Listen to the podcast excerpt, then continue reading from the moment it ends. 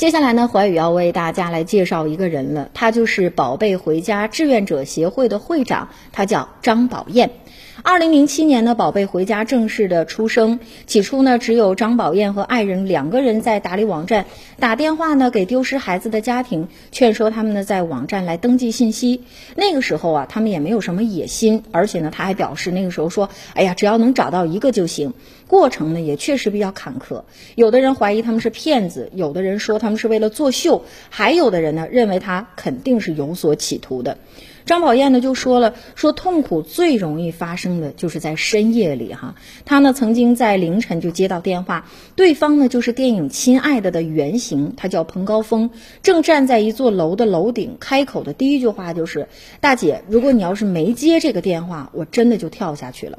儿子被拐的申军良呢也曾经在深夜打给张宝燕，凌晨三点半正站在黄河边上，张宝燕呢也不敢挂电话，一直到确认对方回到家里才把电话挂下。于是呢，张宝燕和志愿者们养成了二十四小时不关机的习惯。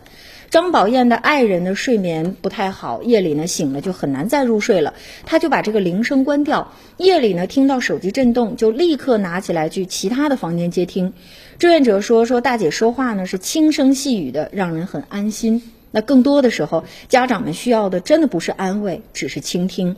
打拐十三年，张宝燕和志愿者们以“宝贝回家”网站为圆心，沿着蛛丝马迹找到了三千三百三十八个走失和被拐的儿童。在生离死别的背景板下，人性的诸多因素也被放大。张宝燕呢，在公益的光环之下，还需要将大量的精力用来应对质疑、恐吓以及紧迫而且繁琐的工作。当年的志愿者们根据线索帮一个孩子找到家了，联系当事人的时候才发现，孩子在网站登记后的第二年就跳湖自杀了。还有呢，孩子 DNA 比对成功当天才得知，母亲在一天前就去世了。计划里的认亲最后变成了送终。其实呢，张宝燕经常说说谁也不知道明天会发生什么，我们能做的只是快一点，快一点帮他们找到家庭。也许哈，就是在跟死神进行赛跑。